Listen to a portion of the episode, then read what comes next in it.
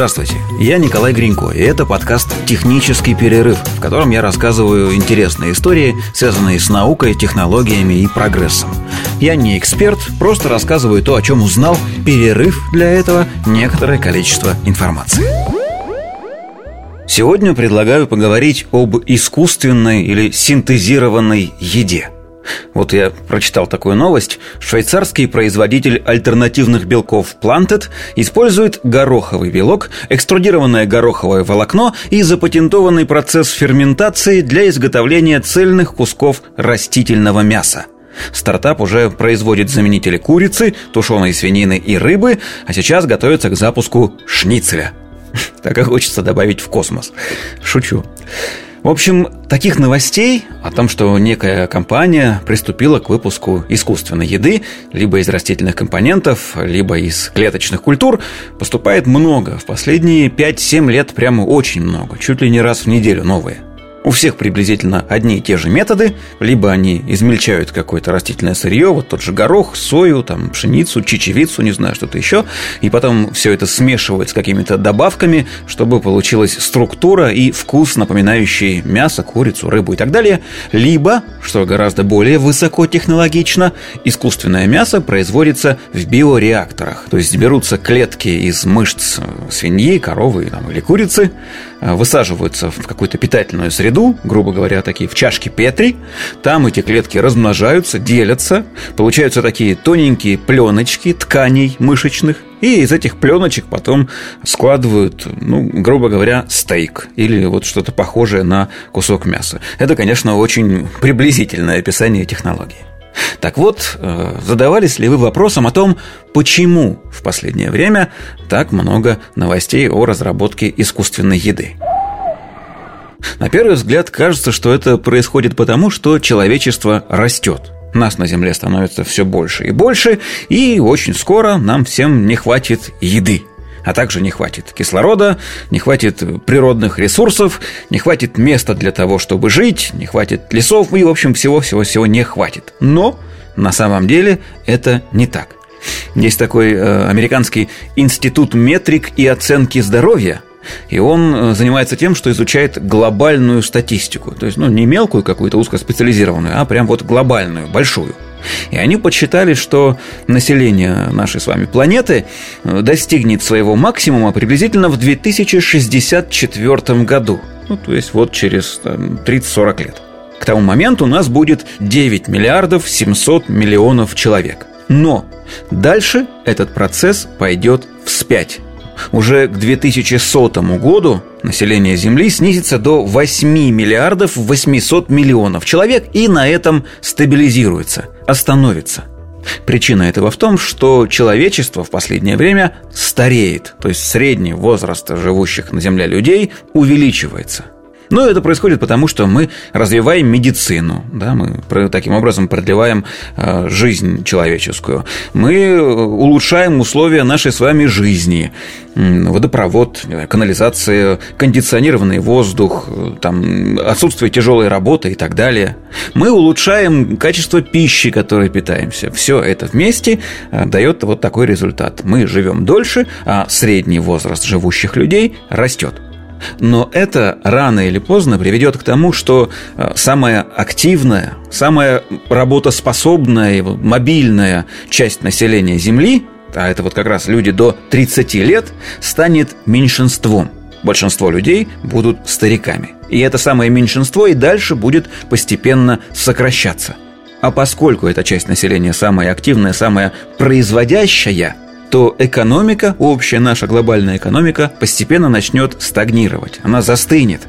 Мало того, что экономические процессы перестанут двигаться, старики, которых будет больше, не смогут э, двигать дальше науку, технологии. Ну, просто потому, что им тяжелее предлагать какие-то новые решения, отстаивать собственные мнения, не соглашаясь с мнением окружающих и так далее.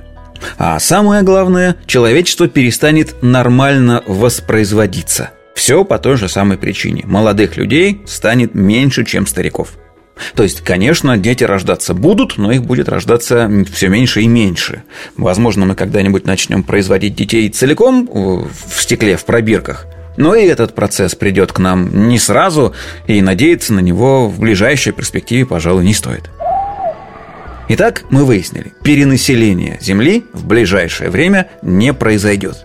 Тогда, ну почему, зачем так активно разрабатывать искусственную еду?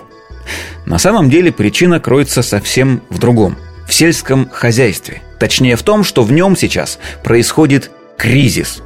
Ну, пока он не наступил, но не просто показался из-за горизонта, а вот уже стоит на пороге и занес ногу для того, чтобы к нам в дом войти. Кризис глобальный, направлений в нем очень много. Давайте разбираться по порядку. Во-первых, люди, население Земли стремится жить в городах.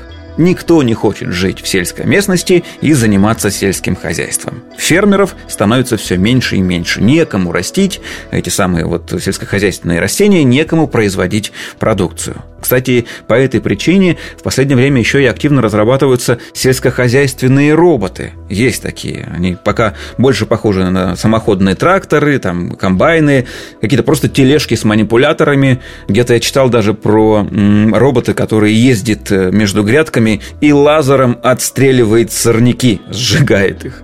А, но и этих роботов пока тоже слишком мало, и их недостаточно для того, чтобы ими полностью заменить э, всех работников сельского сельского хозяйства. Еще один признак кризиса – это истощение сельскохозяйственных земель.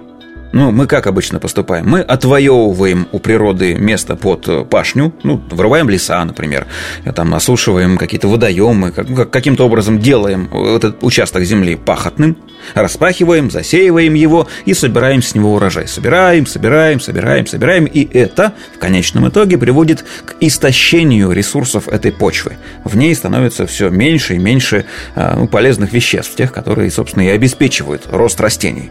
Само собой, мы этим землям отдаем отдохнуть, мы меняем культуры на них э, растущие, чтобы каким-то образом продлить срок службы вот этих вот пахотных земель, но все равно в конечном итоге весь этот процесс приводит к истощению почв.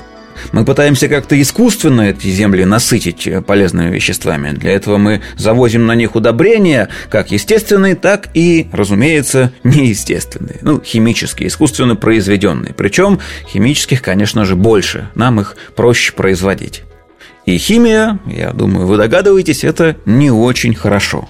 Мы еще же не только для удобрений химию используем, а и для борьбы с вредителями, с болезнями, с сорняками. Мы используем пестициды, и понятно, что кроме того, что они э, отравляют и убивают вредителей, они отравляют и убивают окружающую природу. Ну вот э, печально известный препарат под названием ДДТ. А когда его изобрели, оказалось, что он невероятно эффективный и вообще один из немногих на самом деле действующих препаратов против, например, саранчи – вообще, в принципе, против насекомых, но против саранчи особенно был эффективным. И его в первой половине 20 а, века очень активно использовали, пока не выяснилось, что он, ну, вреден, понятное дело, вреден, вредит природе, а, вредит в конечном счете и человеку, а еще он очень долго сохраняется в природе, десятилетиями. И вот, например, в 60-х годах прошлого века а, этот самый ДДТ, или ДУСТ, как у нас его называли, нашли в печени пингвинов, которые живут в Антарктиде. Понятно, что это очень далеко от сельскохозяйственных угодий, которые обрабатывались этим самым дустом.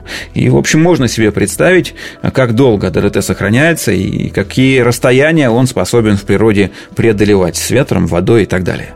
В общем, в итоге ДДТ в развитых странах сейчас э, запретили, прямо на законодательном, государственном уровне, но, как бы так сказать, в неразвитых странах его все равно используют, потому что, ну, например, э, с помощью ДДТ борются с малярией, с малярийными комарами, э, потому что этот препарат необыкновенно эффективен против насекомых. Ну и новая напасть последнего времени выясняется, что пестициды убивают пчел – а пчелы и вообще, в принципе, опылительные насекомые – это залог того, что растения будут размножаться, давать плоды. То есть, если не будет опыления, то наше сельское хозяйство, и не только сельское хозяйство, а также и дикая природа, а, будет подвергаться а, большой опасности вымирания – пчелы массово вымирают, насекомые вообще на планете массово вымирают. Есть даже такой, э, такой термин, его немецкие э, ученые предложили, феномен лобового стекла. Вот вы никогда не обращали внимания, что там несколько лет назад, там, может быть 10, даже 15 лет назад, когда вы э, передвигались на большие расстояния между городами на автомобиле, вы потом очень долго отмывали лобовое стекло от следов разбившихся об него насекомых.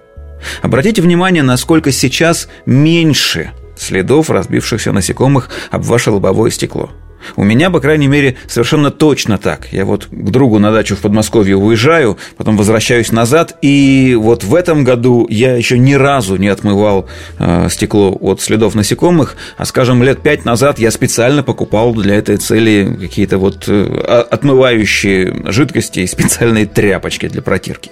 Подсчитано, что за последние 40 лет биомасса насекомых, обитающих на всей нашей планете, уменьшилась в 60 раз – в этом, конечно, виноваты не только э, химические вещества, но еще и световое загрязнение. Ну, то есть насекомые летят на свет городов, а в этих городах у них э, нет кормовой базы, и они там погибают.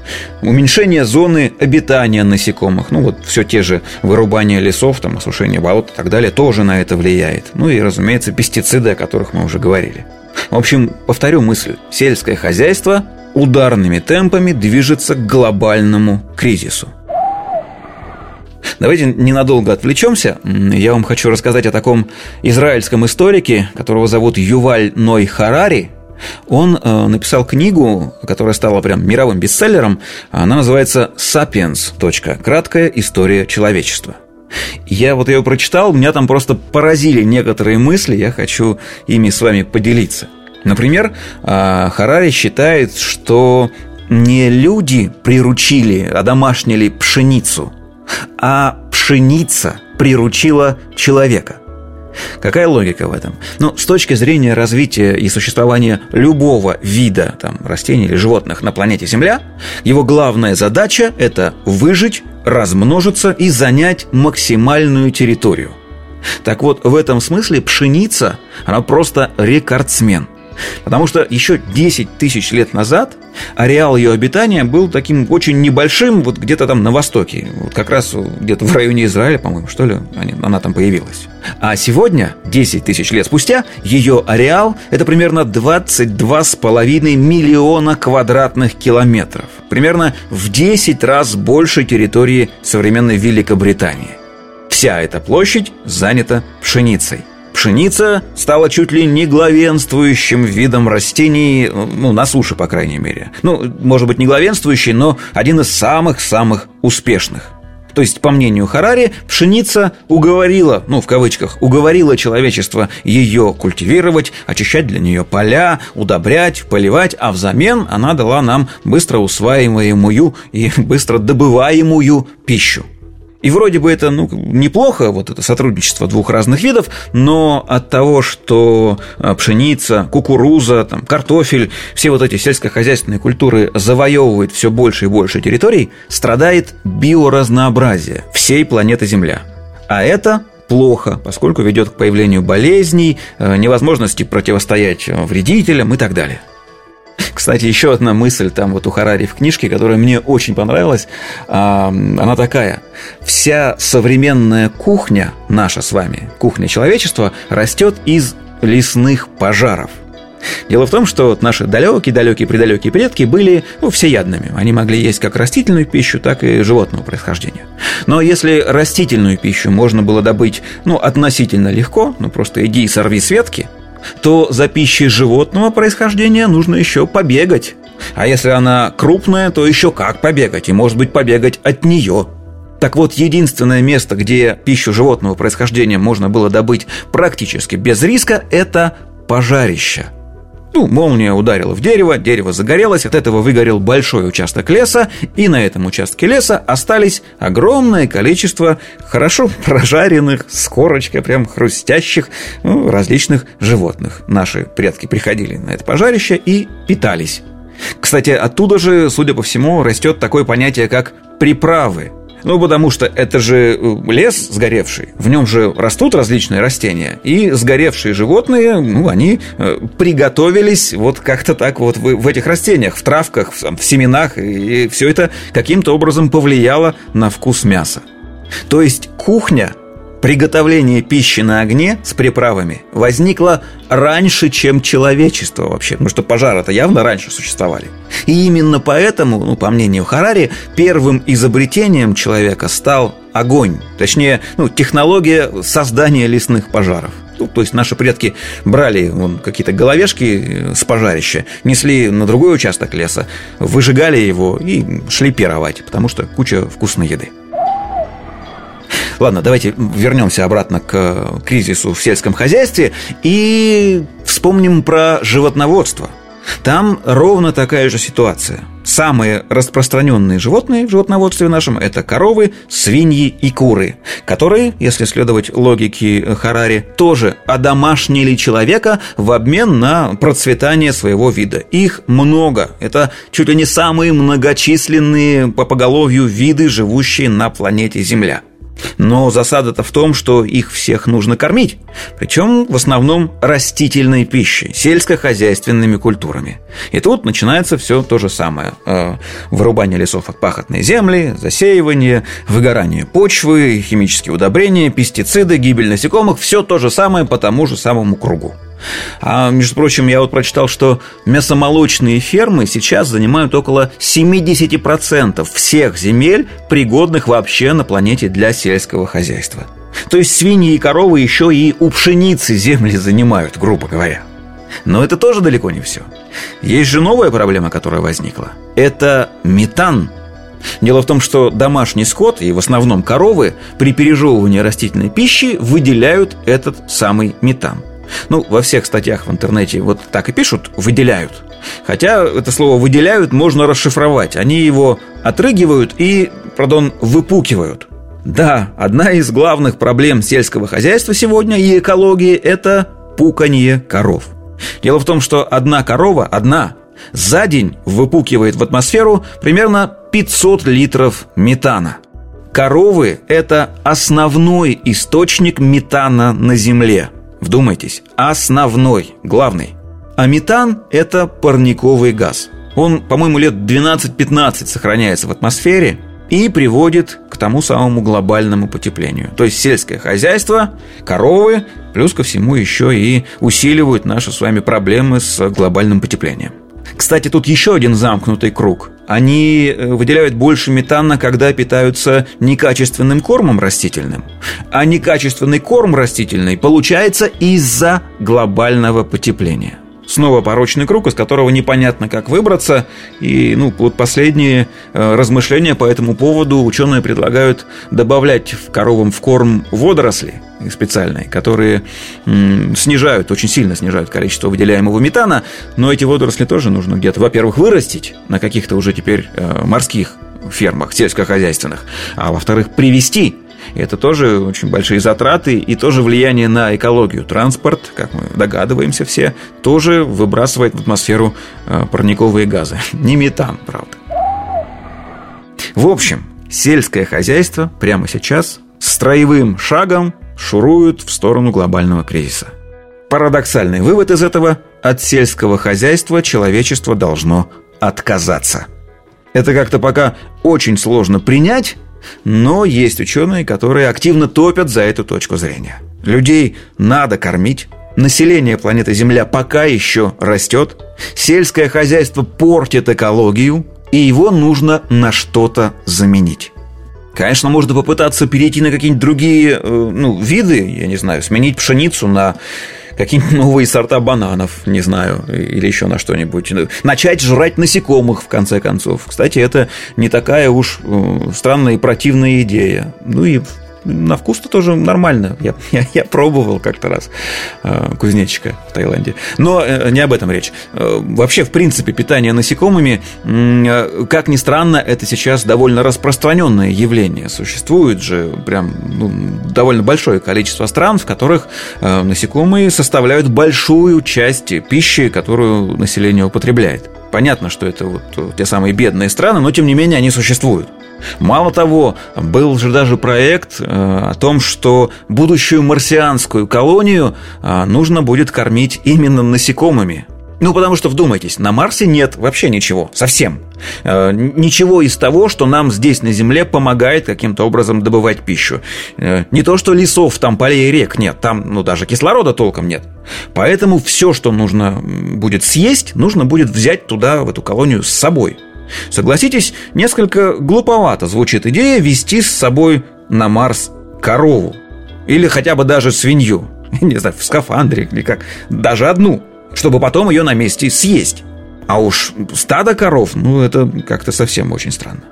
Поэтому предлагается увести туда э, жуков. Прям конкретный какой-то вид назывался, я не могу вспомнить. А, и питаться э, колонистам предлагается не самими жуками, а их личинками. Ну, не в сыром, разумеется, виде, э, не грызть шевелящиеся личинки, а высушивать их, перемалывать в муку и из нее уже готовить что-то. Причем уже пробовали это делать здесь. Получается вполне себе съедобная нормальная еда из жуков. А, кстати, из хитина жуков на Марсе предлагают делать пластик, точнее, э, пластикозаменитель тоже проводили опыты. Э, если смешать э, хитиновый панцирь жуков и марсианский грунт, и каким-то химическим способом его немного а, обработать, то в итоге получается довольно прочное такое вещество, из которого можно делать даже молотки и гаечные ключи. И они не будут э, разламываться и разрушаться при работе. То есть в идеале жуками на Марсе можно кормить и из них еще и строить дома, оборудование и все остальное. Но это тоже очень и очень какая-то далекая и не очень ясная перспектива, а нам необходимо что-то решать и что-то делать прямо сейчас и здесь, на Земле. Нужно на что-то менять наш способ производства еды. Заменить сельское хозяйство на искусственную синтезированную еду.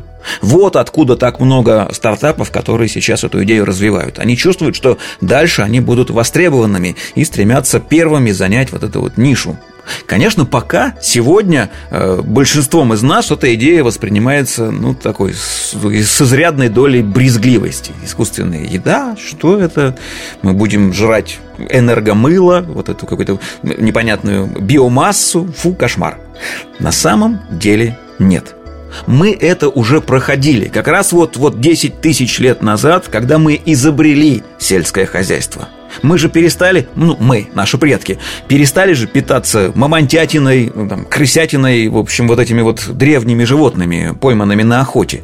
Мы научились сначала выращивать растения, потом выращивать определенные виды животных на еду, и к сегодняшнему моменту это стало основным видом нашей еды. И я думаю, никто особенно не страдает от того, что вот мы перестали есть мамонтятину, мы теряем наши идеалы. Нет, Точно так же искусственно синтезированная еда придет на смену свиньям, коровам, курам, пшенице, кукурузе и всему остальному. Причем она станет не хуже, а лучше, чем то, что мы едим сейчас. Да, мы забудем вкус цыпленка табака, ну, мы, наши потомки, разумеется, вкус, забудут вкус цыпленка табака и бараньего шашлыка. Нам их отсюда, с этой точки зрения, немного жалко. Но они будут есть еду, которая гарантированно будет в миллиард раз вкуснее нашего сегодняшнего шашлыка, просто потому что хотя бы э, наш сегодняшний шашлык в миллиард раз вкуснее ежика, погибшего в лесном пожаре. Правда же? Мало того, искусственная еда будет еще и персонализирована со временем обязательно – вот те самые э, электронные датчики, следящие за нашим с вами здоровьем, они разовьются до такой степени, что будут чувствовать биохимические изменения в каждом конкретном организме. И под эти биохимические изменения будет поставляться, вернее, изготовляться, синтезироваться еда, насыщенная нужными микроэлементами, э, лекарственными какими-то препаратами, нужными в конкретную данную секунду конкретному данному человеку, организму. И от этого мы будем жить лучше и дольше. Правда, э, средний возраст человечества от этого еще больше увеличится. Но я очень надеюсь, что ученые будущего и с этой проблемой как-нибудь справляться научатся. Вот такая история. Ищите подкаст «Технический перерыв» на всех доступных цифровых площадках. Счастливо!